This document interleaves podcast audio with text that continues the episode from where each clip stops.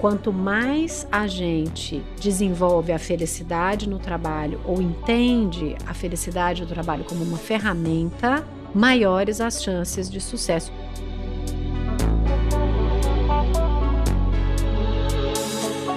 Você é feliz? Feliz no trabalho, feliz nas relações? Pega papel e caneta que esse episódio está recheado de lições.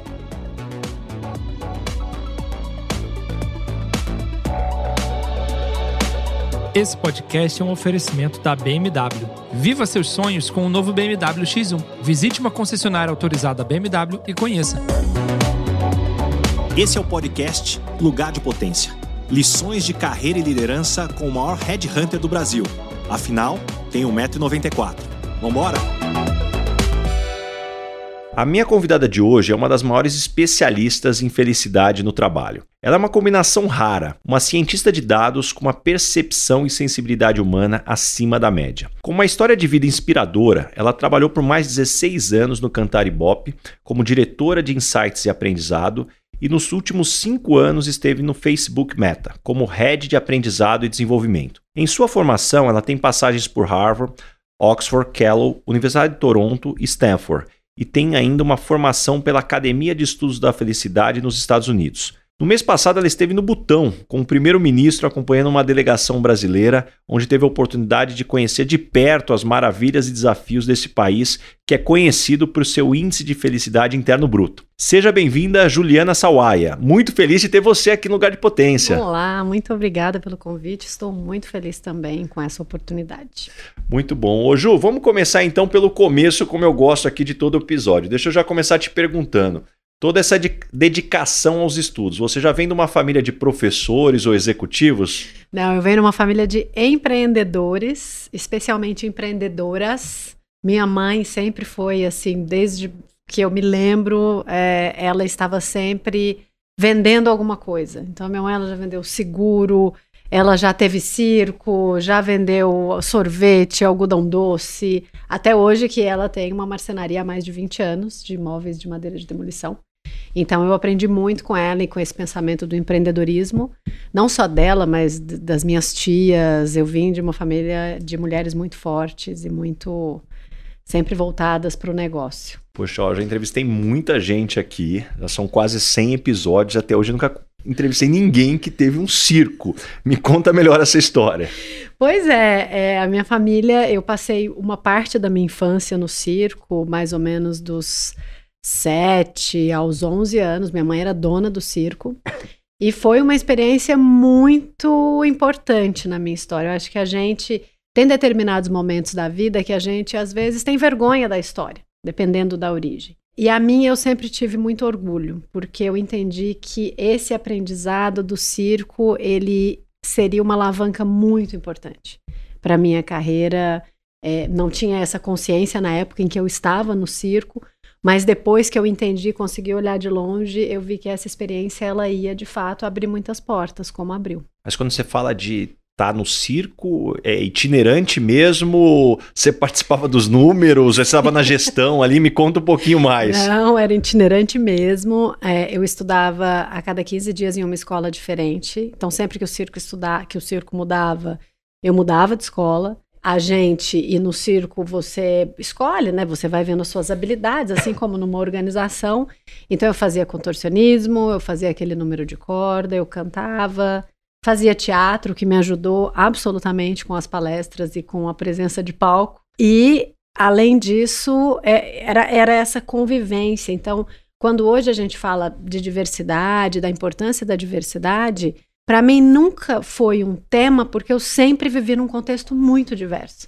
Você viver num circo, não só pela diversidade do circo em si, daquela comunidade, mas a diversidade das diferentes escolas, das diferentes cidades, das diferentes culturas de cada lugar que eu ia. Então, me ensinou muito.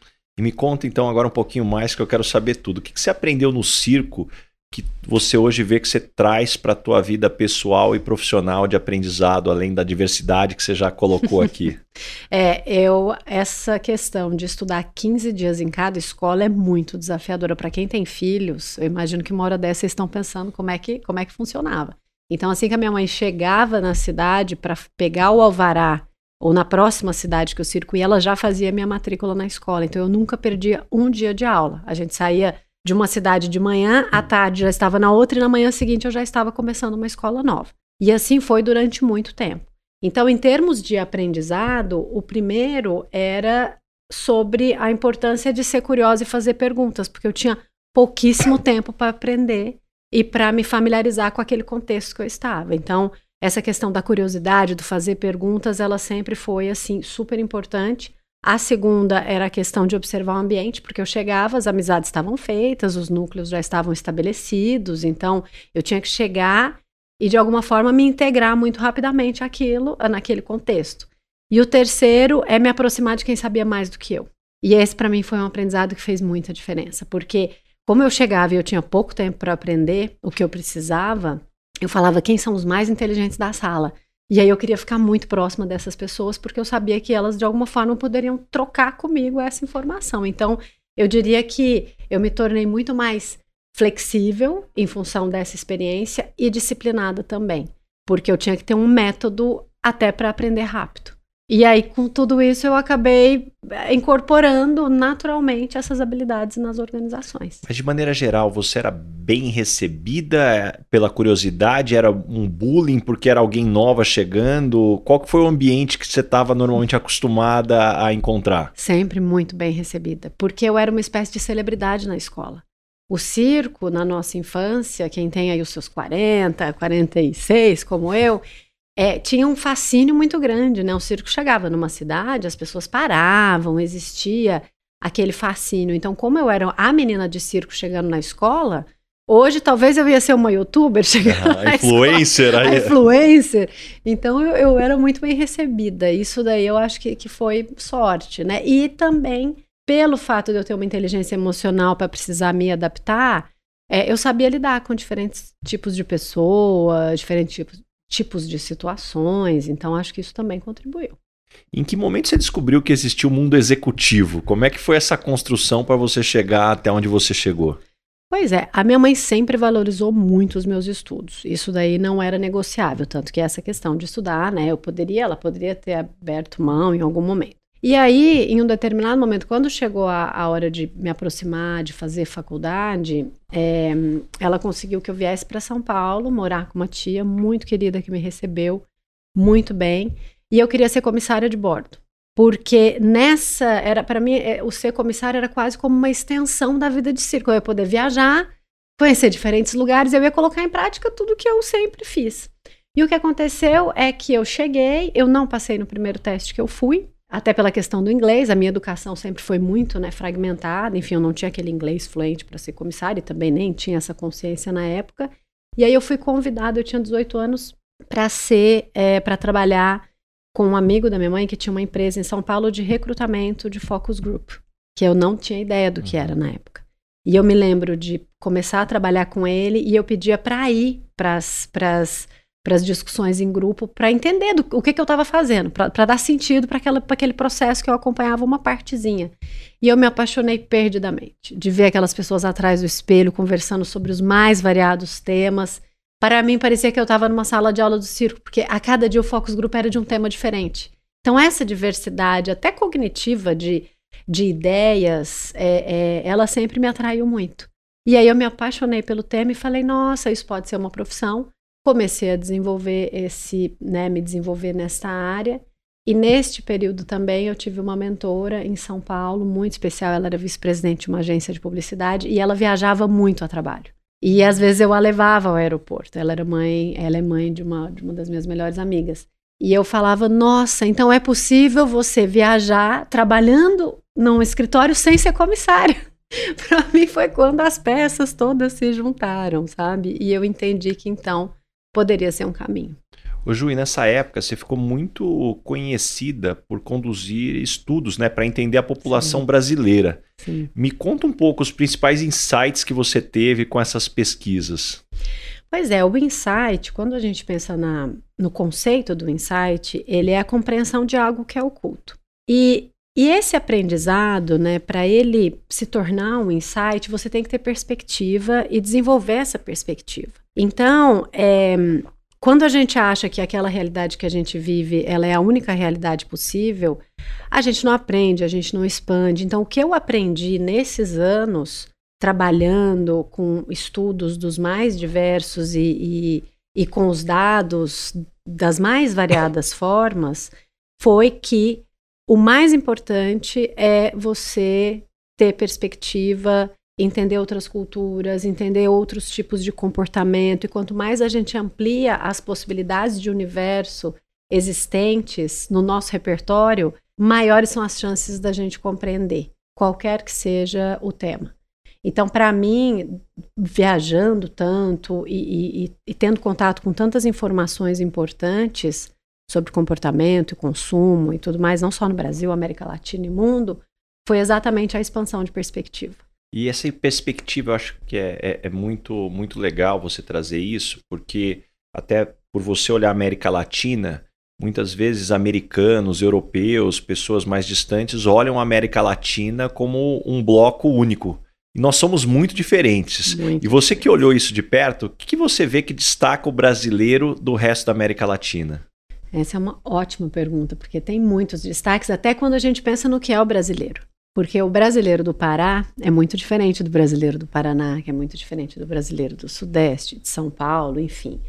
O que a gente observa é que existe essa e quando a gente pensa e até o comparar, né? Ele tem que ser, você está comparando com o quê? Porque são muitos países, você tem 10, 15 países ali dentro. Então, quando a gente olha o brasileiro em relação, por exemplo, ao mexicano, tem muitas similaridades em termos dessa paixão pela comida, por exemplo.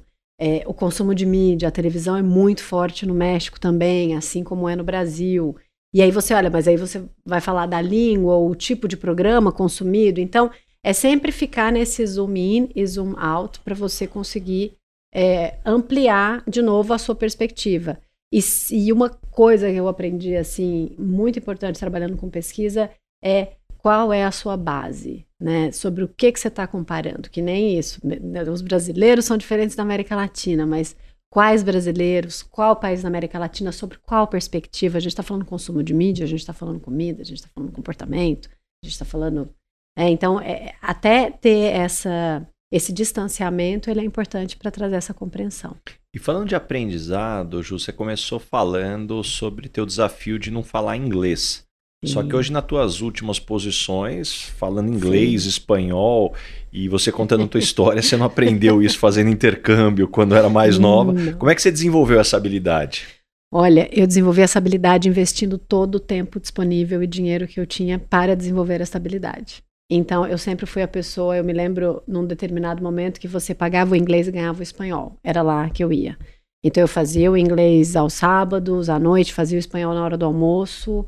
É, e eu lembro até de uma amiga na universidade, ela falou assim: Ju, mas você está fazendo duas línguas, você vai acabar não falando nenhuma direito. Eu falei: não, eu vou falar mais ou menos duas línguas. Então isso vai me diferenciar. Eu sempre pensava no que ia me diferenciar e me posicionar, porque de fato eu não era a pessoa que tinha feito intercâmbio, eu não era a pessoa fazendo a faculdade de ponta. Eu era essa pessoa que precisava sempre trabalhar e estudar. Eu nunca me vi só trabalhando desde que eu sou criança, né? Porque até no circo eu trabalhava e estudava. Então, para mim, essa coisa da, da performance, do usar o tempo disponível, sempre foi o meu modus operandi, assim. Então, o meu inglês, ele foi se aprimorando com muito esforço, fazendo esses cursos. Sempre que a empresa oferecia as bolsas de estudo, eu me candidatava e essa bolsa sempre estava atrelada à performance na organização, então eu entendi o que era importante para performar. E até que um dia eu recebi também uma mentoria, eu ia fazer um MBA, e aí a diretora de RH falou para mim na época, Ju, por que, que você não faz o seu MBA em inglês? E a BSP oferecia o MBA em inglês. E eu falei, nossa, mas eu acho que o meu inglês não vai alcançar, ele não é, é, é não tem esse nível. E ela falou, você só vai saber estando lá. Se você passar na entrevista é porque você vai conseguir. E eu falei, quer saber? Pode ser realmente um curso de inglês sobre temas variados. Uhum. E aí eu encarei o desafio e foi muito bom. Foi muito difícil, muito difícil, porque o que para as pessoas na sala elas entendiam em um segundo, eu precisava elaborar, então o meu tempo de estudo ele era muito maior, mas abriu muitas portas. até chegar de fato numa empresa como a Meta, onde 80% das nossas interações são em inglês. E, e eu diria que ter superado essa barreira foi uma grande realização para mim. E mais ainda, você conseguir mostrar o seu potencial em outra língua. Porque uma coisa é você se expressar na sua língua nativa, do jeito que você é, mas em inglês a gente muda, o nosso vocabulário muda, o nosso posicionamento muda, até a entonação de voz, se você está ansioso, inseguro, enfim. Então foi, foi sempre me colocando à prova, sabe? Respondendo a sua pergunta de uma forma bem objetiva. E falando em realização, Ju, felicidade já era um tema que te despertava interesse? Em que momento ele apareceu e ganhou essa força? É, eu sempre fui muito fascinada pelo tema. É, sempre li muito, enfim, mas em 2013, 2014 eu desenhei um estudo onde eu ia viajar, e aí foi um estudo que eu sugeri para visitar a casa das pessoas na América Latina para entender o consumo de mídia delas. Eu tinha muita visão dos dados e da informação, mas eu não tinha a visão é, é, desse comportamento em loco. E eu desenhei o projeto, aceitaram o projeto e eu fui com a minha mochila, minha câmera, visitando a casa das pessoas dos mais diferentes níveis socioeconômicos em 10 países da América Latina. Que ano foi isso, Ju? 2014.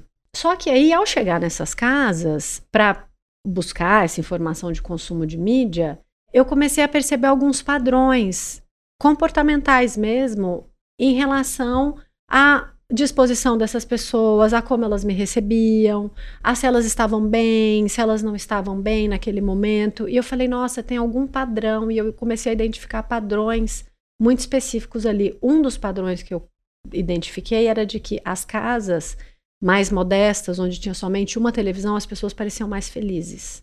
Eu não sabia explicar exatamente o porquê, mas é, eu falei, eu vou começar a perguntar o que faz essas pessoas felizes e vou começar a pelo menos identificar algumas informações importantes. Então eu tinha uma cartela assim de fotos que eu levei e essas fotos tinham situações das mais diversas. E eu perguntava para a pessoa o que é felicidade para você. E eu comecei a ver que as fotos que sempre tinham pessoas reunidas eram fotos relacionadas à felicidade. E eu falava, nossa, que interessante. Então, a casa onde as pessoas têm que conviver mais, onde você tem uma televisão e todo mundo é obrigado a ficar na sala, onde você precisa do vizinho ou dessa comunidade, é, existe de alguma forma mais contentamento do que uma casa muito maior, é um padrão importante. E aí eu comecei a mergulhar, tanto em estudos científicos quanto em livros mesmo, para identificar é, algumas é, nuances importantes sobre o tema. Então, a minha paixão e fascínio começou mais ou menos oito anos atrás. Para você que é meu ouvinte aqui, não perca o meu livro Lugar de Potência, uma compilação de lições de carreira e liderança de mais de 10 mil entrevistas, cafés e reuniões durante toda essa minha carreira de 15 anos como Headhunter. Você encontra o link para o meu livro na descrição do episódio e no link da minha bio, no arroba Rick Bazaga. E aproveitando que esse é um objeto de estudo importante para você, uma curiosidade que eu tenho, o que, que, mudou de 20 ou 30 anos atrás do que a gente conhecia sobre felicidade e o que a gente conhece hoje? Sim. É, a felicidade enquanto conceito, ela vem desde Aristóteles, né, que cunhou inclusive o termo eudaimônia, e, e na visão de Aristóteles, ou eudaimônia, é um termo bem, bem importante para a filosofia, é que a felicidade é o sentido e o objetivo da vida todo o propósito e finalidade da existência humana. Então, a felicidade, na perspectiva aristotélica, ela está muito relacionada a virtudes é, é, e já vem desde muito tempo. Mas quando foi mais ou menos 2000, 1997, 98, surgiu a psicologia positiva. E o Martin Seligman, que é um dos maiores autores do tema, né, foi o fundador, vamos dizer assim, dessa disciplina, psicologia positiva, modificou o foco da psicologia, que é a reparação dos aspectos ruins da vida, para a construção de qualidades positivas ou virtudes. Então, o que mudou é exatamente esse, essa, essa possibilidade de você mensurar isso cientificamente e trazer insights e, e, e intervenções a partir da ciência. Então você começa lá na filosofia, sendo tratado como um conceito importante, e você evolui para a psicologia positiva, onde isso de fato é testado. Então deixa eu te perguntar já agora, com todos esses estudos aqui, o que, que a gente pode fazer para ser mais feliz? Escolhas. é, muitos estudos comprovam, e especialmente um deles, que a felicidade é determinado 50% pela nossa genética. Tá, então, isso vem na carga do nosso DNA. Isso já escolhe. Vem. Isso não escolhe. Isso já vem com você, com seus pais. É importante observar padrões né, familiares. 10% circunstancial, e claro que aqui a gente sempre está falando numa média, porque se você está numa circunstância de guerra, a circunstância ela vai ter um impacto muito grande, mas eu estou considerando a nossa vida, que é a vida né, dos nossos ouvintes aí, é que não está que não esteja numa circunstância de guerra, então 10%, e 40% as escolhas intencionais. E é aí que a gente tem grande responsabilidade sobre essas escolhas. É claro que para essa equação funcionar, você tem que estar operando dentro de um espectro saudável. Se você é uma pessoa que está com depressão, as suas escolhas vão ter outro, outro peso. Mas quando a gente pensa em pessoas saudáveis, as escolhas fazem toda a diferença para você ser mais feliz. E 40% dessa equação você pode mudar, está nas suas mãos. E aí, falando dessas intervenções aqui, que eu estou entendendo dessa, dessa dinâmica aqui, qual que é a sua favorita aqui? Uhum. Dá, dá, um exemplo aqui do que, que você faz, que você aprendeu aí dos teus estudos aqui, para a gente tentar sair com uma listinha aqui do que a gente vai fazer aqui para buscar ser mais feliz. Sim, nossa, tem várias. Bom, a gente é, a, a, meditação virou quase um mantra corporativo, né? Hoje as pessoas falam muito disso. Eu pratico meditação já há oito anos. E toda essa regulação da emo das emoções que vem por meio e como benefício da meditação é muito positivo. Além dos exercícios que equilibram os hormônios. Então, você regulando as emoções e equilibrando os hormônios, você já tem meio uma caminho parte andado. importante aí. Uma parte muito importante. Mas uma das intervenções que eu tenho colocado muito em prática são os relacionamentos. Um dos estudos mais importantes de felicidade é um estudo que é conduzido pelo Centro de Desenvolvimento Adulto de Harvard. Ele é um estudo que tem 85 anos. Eles estão na terceira geração de pessoas mensuradas e é um estudo longitudinal, que significa que eles acompanham a vida destas pessoas durante toda a existência delas. E esses estudos comprovaram, né, que as pessoas mais felizes, elas têm relacionamentos mais calorosos. E que os relacionamentos, eles são o centro do processo de crescimento das pessoas. Então, é, o achado desses estudos comprovou o fitness social, ele tem um papel importantíssimo no desenvolvimento de felicidade. E claro que nem todas as pessoas que a gente se relaciona regularmente despertam ou são relações que trazem muita energia, às vezes elas trazem desgaste também. Mas você não pode eliminar essas pessoas que trazem, que estão no quadrante do frequente e desgastante. O que você tem que fazer é saber lidar com elas. E por isso o fitness social é tão importante. Então, das minhas e de todas as intervenções que eu posso colocar no meu dia a dia, essa tem sido a mais intencional sobre os meus relacionamentos. Ser bastante intencional mesmo ao encontrar os meus amigos, a, a, a, a estar presente nessas situações importantes.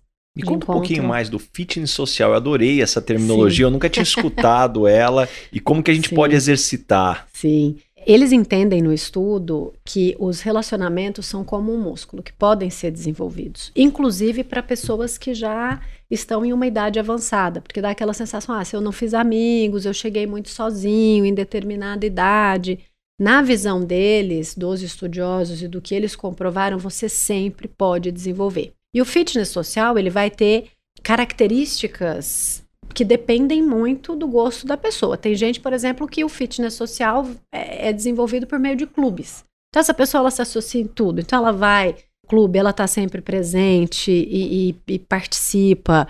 Tem outros que se desenvolvem com a família. Então vai buscar o neto toda sexta-feira na escola e vai brincar e vai fazer alguma coisa diferente ali. Então, ou sair com os amigos, ou vai para o beach tênis. Eu acho que o beach tênis, quando o beach tênis estourou, eu vou te falar que eu estava lendo um, um, livro que chama O Poder da Diversão e foi muito interessante porque o beach tênis ele condensava todas as características para uma diversão genuína, porque você tem grupo, é playful, né? Você está ali ativo, é, então um, e é conexão, você tem que estar tá atento. Então o fitness social ele pode ter muitas características, vai depender muito do seu gosto. Para alguns vai ser o esporte, para outros vai ser a família, para outros o importante é que seja intencional. Então, se tem pessoas, por exemplo, que te energizam, mas elas estão no quadrante de um encontro pouco frequente, você pode ser mais intencional para trazer essas pessoas com mais frequência para sua vida. E de fato, né, o, a emoção ela é muito contagiosa.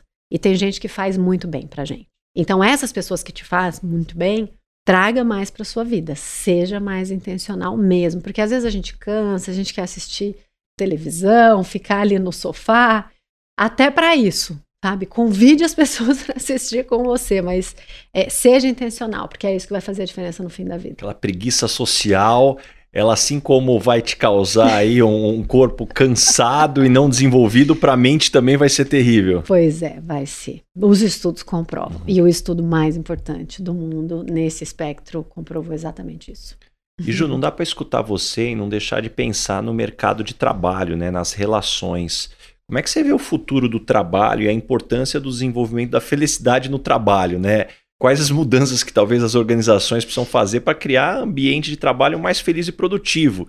Eu não tenho conhecimento, né, e não acompanho os estudos que você tem, mas para mim tem uma coisa que é muito clara: pessoas mais felizes entregam mais resultado do que pessoas não felizes. Assim, essa é a minha observação como líder.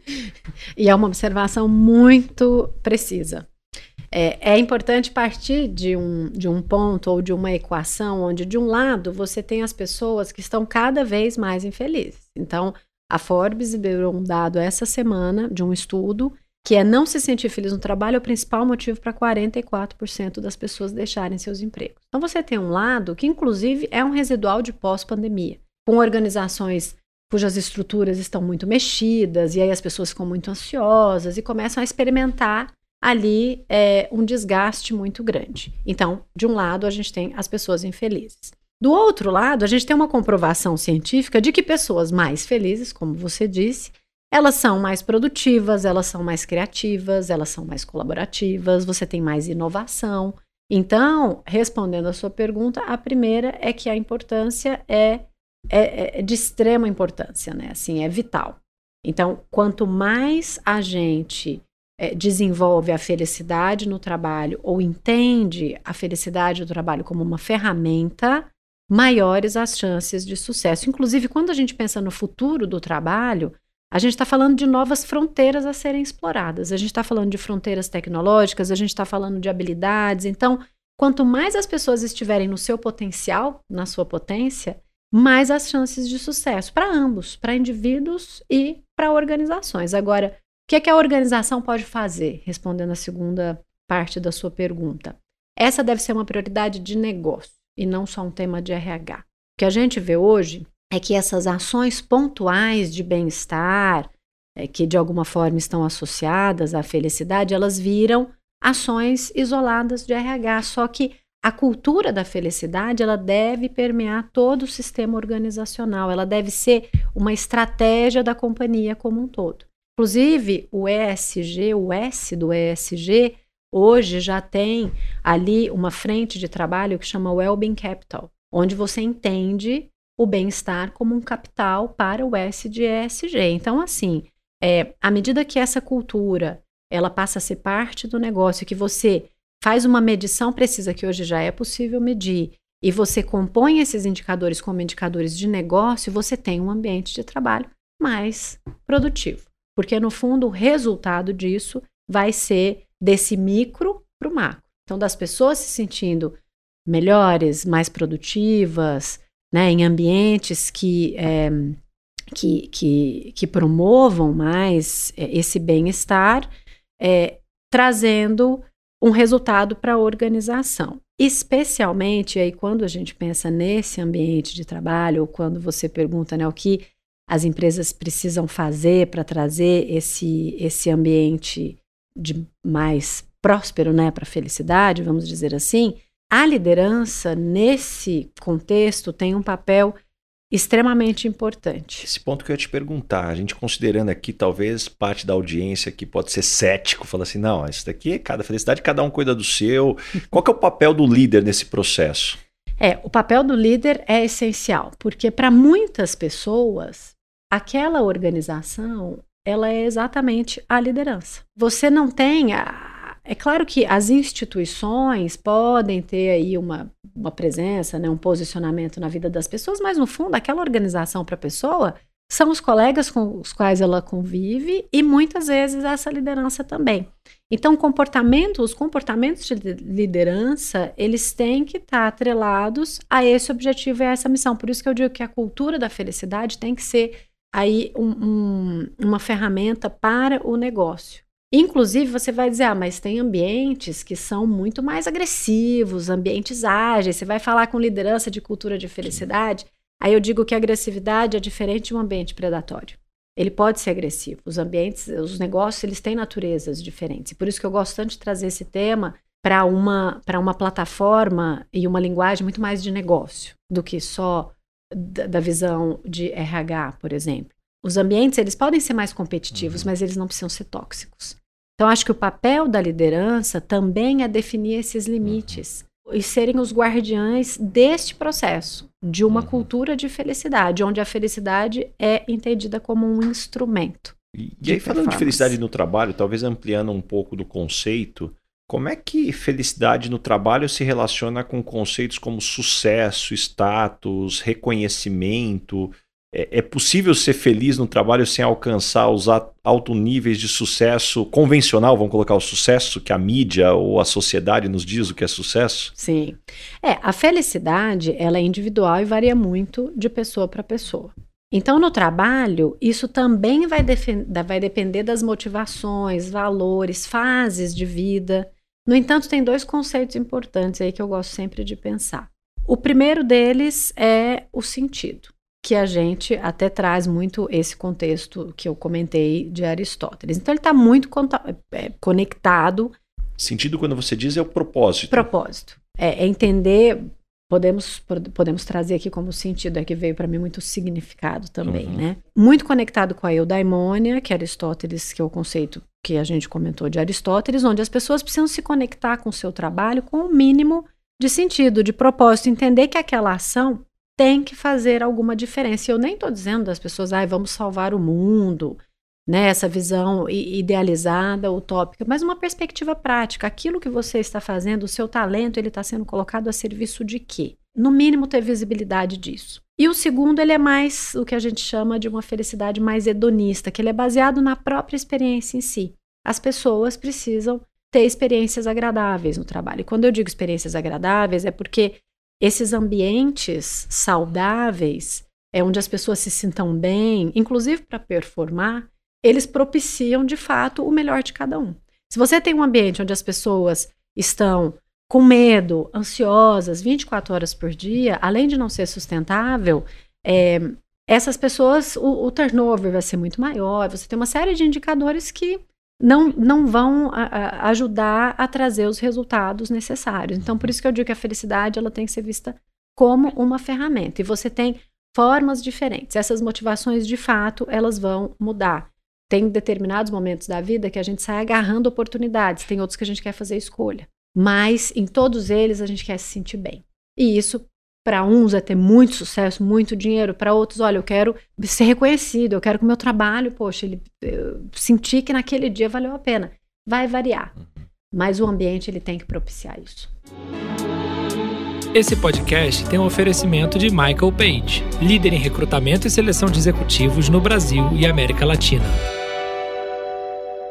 E Ju, aproveitando que a gente está decupando aqui o que a uhum. ciência tem aprendido sobre felicidade, deixa eu jogar para o outro ponto extremo. Quais são os mitos ou ideia equivocada que as pessoas têm sobre felicidade de maneira geral? Bom, o principal deles é que a gente tem que ser feliz o tempo todo. Esse é o maior mito, né? As emoções negativas ou desagradáveis, ela tem um papel muito importante na construção emocional e no nosso crescimento.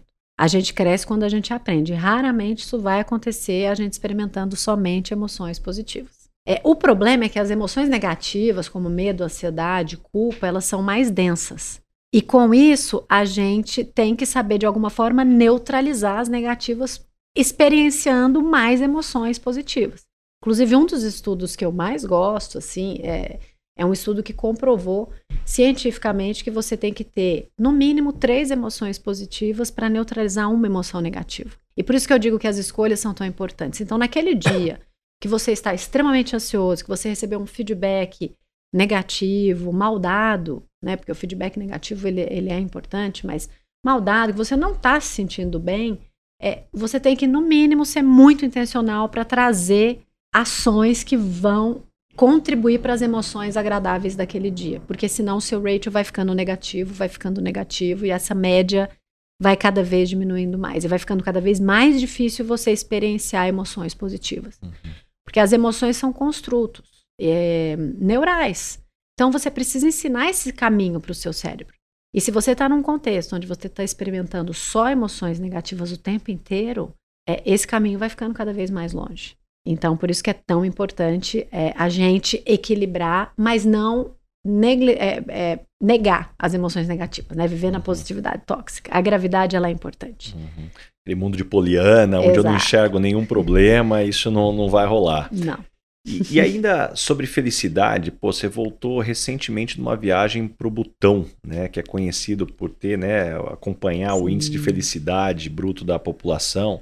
De que forma isso impactou sua visão sobre felicidade é, de maneira geral, seja trabalho ou vida? É bom, a viagem, além de ter sido muito impactante do ponto de vista turístico, especialmente para quem aprecia um turismo mais espiritual, foi muito importante.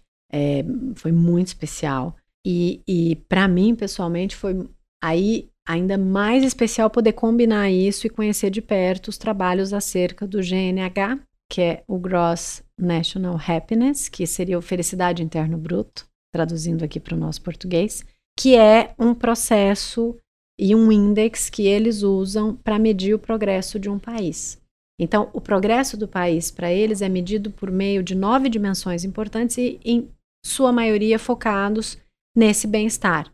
Então, para mim, que sou uma cientista de dados e uma pesquisadora da felicidade, foi muito útil é, ver a consistência de como esse processo é feito e vislumbrar como é que isso funcionaria e essa aplicação dentro das organizações.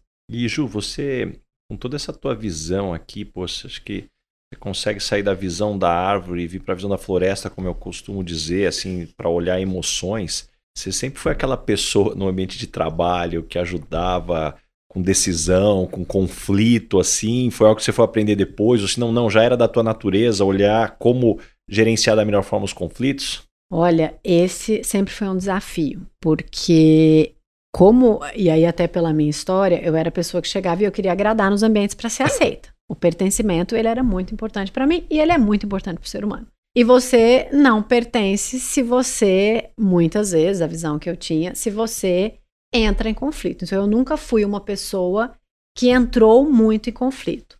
Só que, como eu tenho esse pensamento mais lógico, estruturado e ao mesmo tempo combinado com uma inteligência emocional, esses conflitos é, eu conseguia resolvê-los por meio de dados, por meio de entendendo a outro, o outro lado da pessoa, por meio de trazendo a expectativa, mas não o conflito pelo conflito. O conflito pelo conflito eu sempre tive muito problema. E você teve à frente né, da área de aprendizagem do Meta e do Facebook, né? O que você teve a oportunidade de aprender que você pode trazer aqui para a gente para que a gente possa acelerar esse nosso processo de aprendizado? A importância do pensamento e estratégia de escala. Porque hum, numa empresa global, e focada assim na eficiência extrema, é, era muito ou seria muito antiprodutivo começar a pensar em processos muito únicos, muito detalhados. Então, para mim, foi um, um, processo bem importante assim de crescimento a, a, começar a entender como é que você poderia é, criar processos, dinâmicas, frameworks que fossem usados de uma maneira altamente escalável é, e o que eu vi funcionar na prática foi também essa combinação da autonomia e da responsabilidade do a, aprendiz. Então, você vai dar o framework, você vai mostrar o caminho, mas é da responsabilidade de cada um ter esse aprendizado, até para você poder acelerar o processo. Então, foram dois aprendizados Isso bem é um ponto importantes. interessante, que é algo que eu falo muito em liderança, que é tratar adulto como adulto. Porque muitas vezes a Exatamente. gente protege, a gente não dá oportunidade, depois reclama que a pessoa não tem autonomia, não tem atitude. Então, essa via de mão dupla tem que ser calibrada. E para e trazer eficiência mesmo.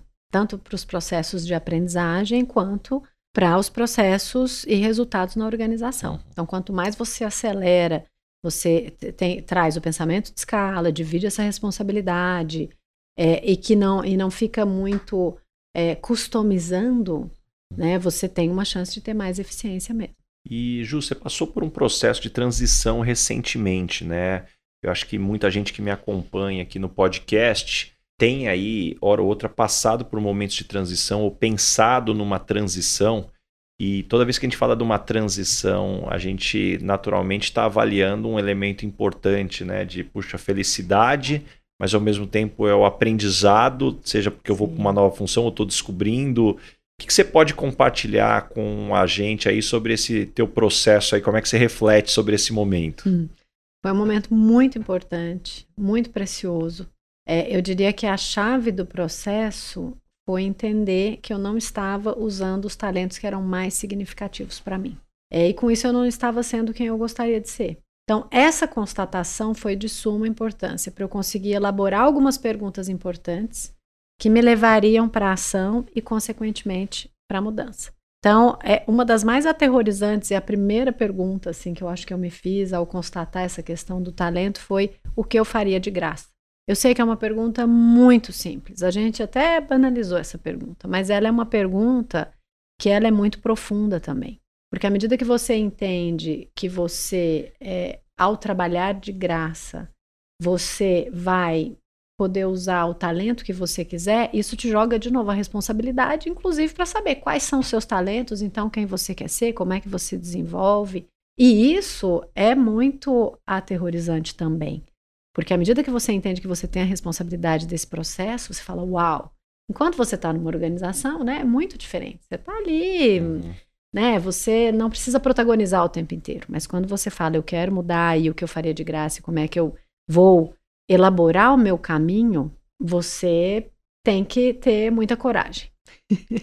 então, eu aprendi que é possível mudar. Eu refleti que o mais importante é a gente ser quem a gente gostaria. E quanto mais a gente se aproximar ou aproximar essas duas pessoas em uma só, mais a gente vai ter sucesso.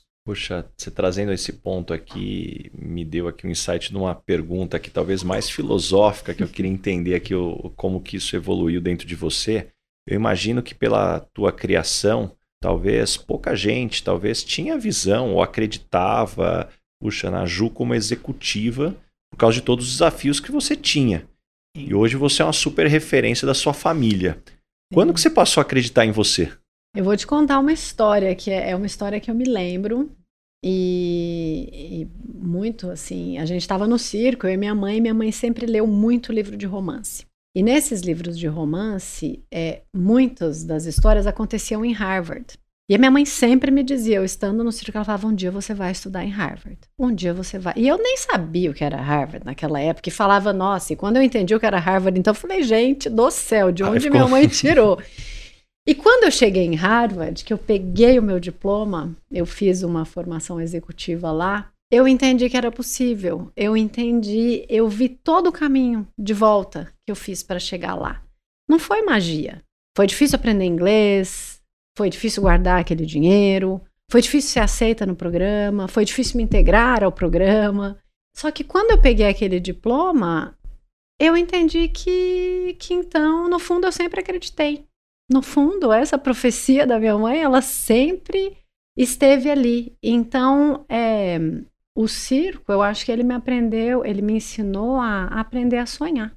Porque era sempre a expectativa da próxima cidade, de como é que aquilo ia acontecer. Um dia de chuva é um dia muito ruim para o circo, mas depois vem o sol e aí tudo bem.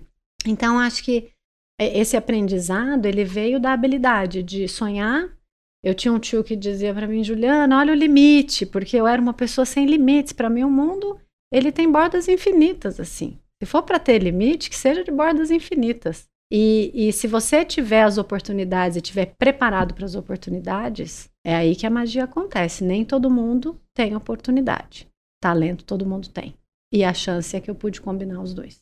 Adorei, adorei, adorei. E Ju, tem uma pergunta aqui para você, aqui já que a gente está tratando todos esses temas.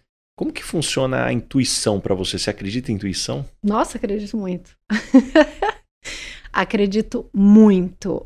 Mas eu acho que a gente é, vai ficando melhor em escutar a intuição quando a gente se faz perguntas difíceis. Porque essa intuição, ela é desenvolvida à medida que você reflete e que você se escuta e que você entende quem você é.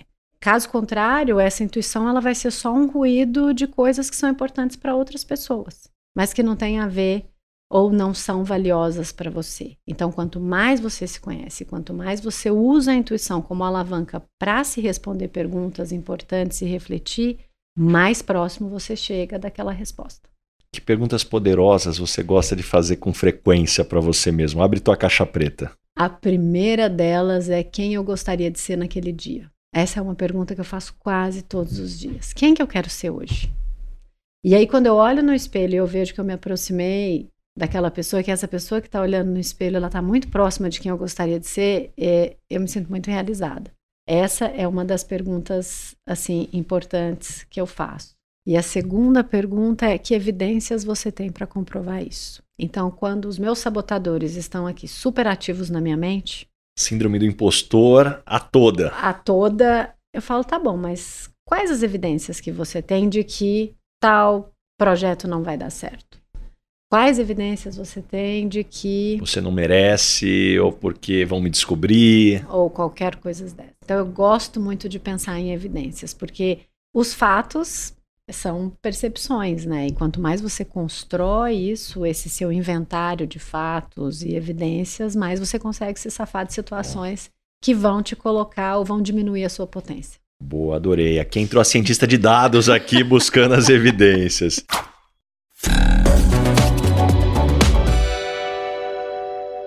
E Ju, chegamos agora no momento Headhunter. Qual que é a pergunta que você sempre faz ou fez nas entrevistas para contratar alguém para o seu time? Me conte da última vez que você se sentiu realizado profissionalmente. Acho que essa pergunta é super importante, porque as pessoas vêm para uma entrevista muito preparadas, né? com dados, com os projetos, mas ninguém vem muito preparado para falar do que motivou e desmotivou.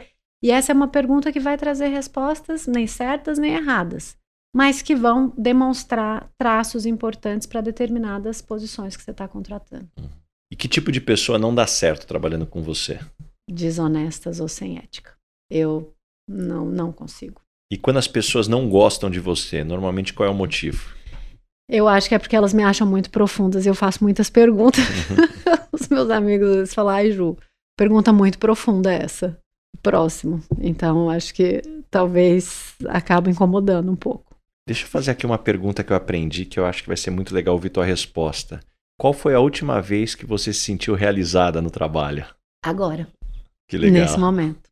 E especialmente dar uma entrevista de um tema que é muito significativo para mim. Eu já dei muitas entrevistas na minha carreira. Muitas, muitas.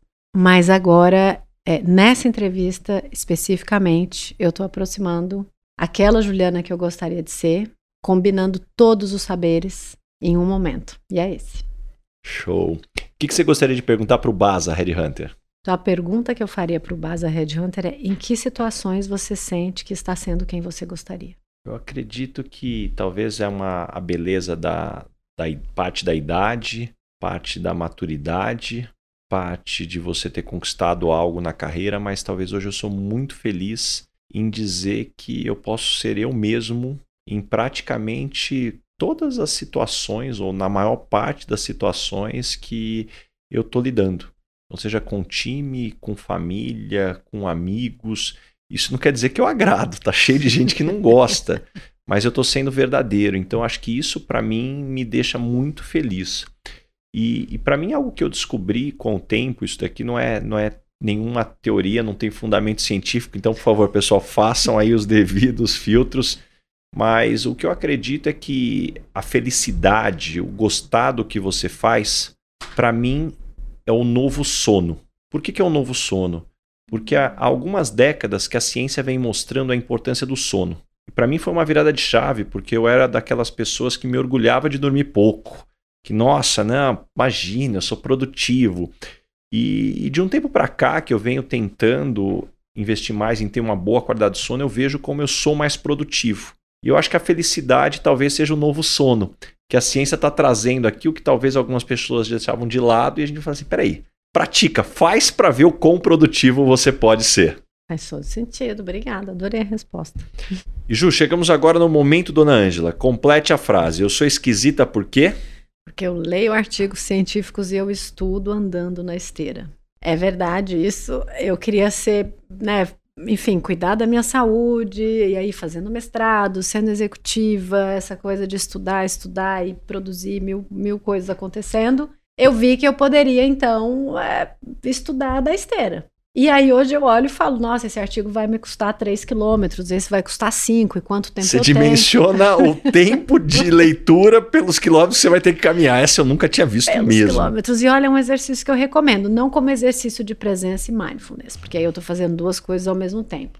Mas como exercício de produtividade, ele funcionou, porque inclusive você vai oxigenando as ideias, as ideias vão se acomodando. Não é rápido, eu não corro lendo.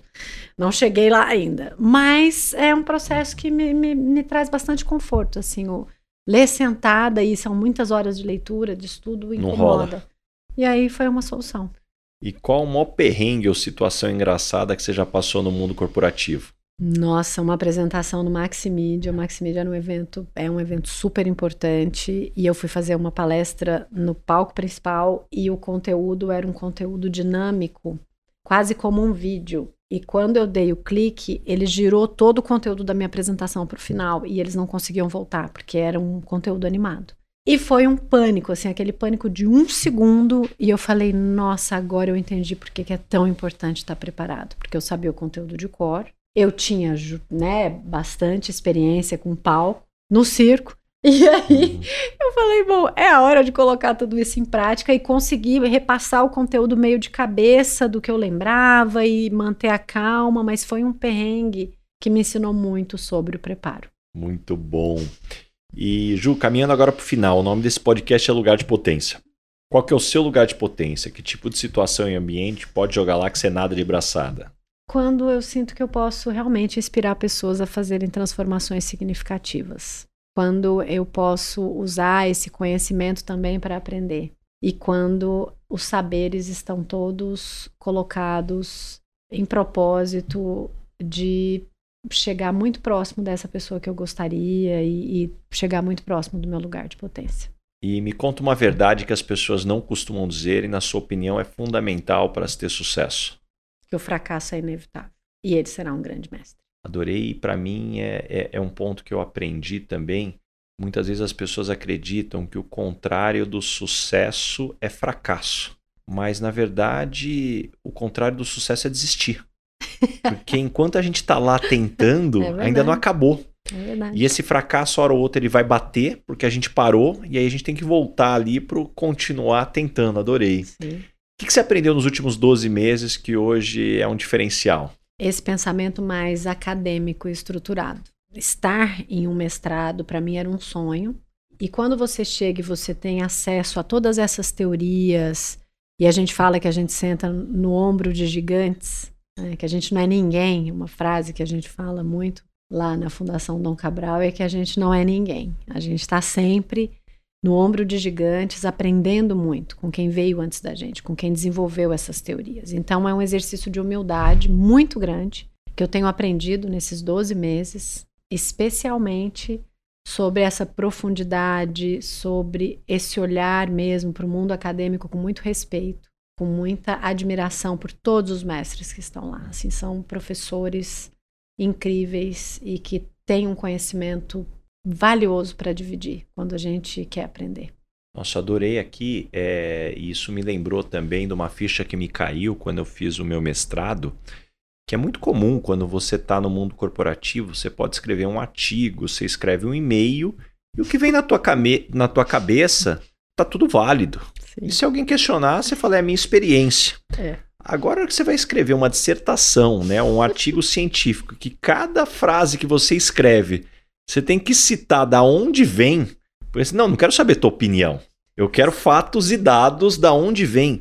Isso transforma a tua forma de pensar, pelo menos no meu caso, transformou muito. Você trazer realmente fundamento, de você trazer profundidade e, e, e de, e de certa forma também, ao mesmo tempo que pode te travar num primeiro momento, que é mais complexo, ele te dá também uma convicção na hora de você defender, porque toda aquela vamos colocar toda aquela tese ou aquela dissertação vem muito bem fundamentada. Então isso daqui é, é fantástico. Adorei que você falou que agora me, me, me voltou aqui o período aqui que eu estava fazendo mestrado. É isso, é uma jornada de muita, muita humildade. E que tipo de situação você é mais chamada para dar conselhos? Carreira. Especialmente quando as pessoas querem crescer. E que tipo de situação você não é lembrada, não é tua praia? Qualquer compromisso que comece depois das 22 horas. Gente, não me chama, não me chama. É, é, os meus amigos já sabem. Vai entrar em descanso de tela. Nossa, muito. Eu duro, eu tenho técnicas, a mesma técnica que eu tenho para estudar na esteira, eu tenho para dormir de olho aberto. Chega um momento, acabou. Eu só tô ali de corpo presente. Assim, me chama na hora de ir embora. Isso mesmo. E me deixa algumas dicas de fonte de conhecimento. Como é que você se mantém informada e se desenvolve?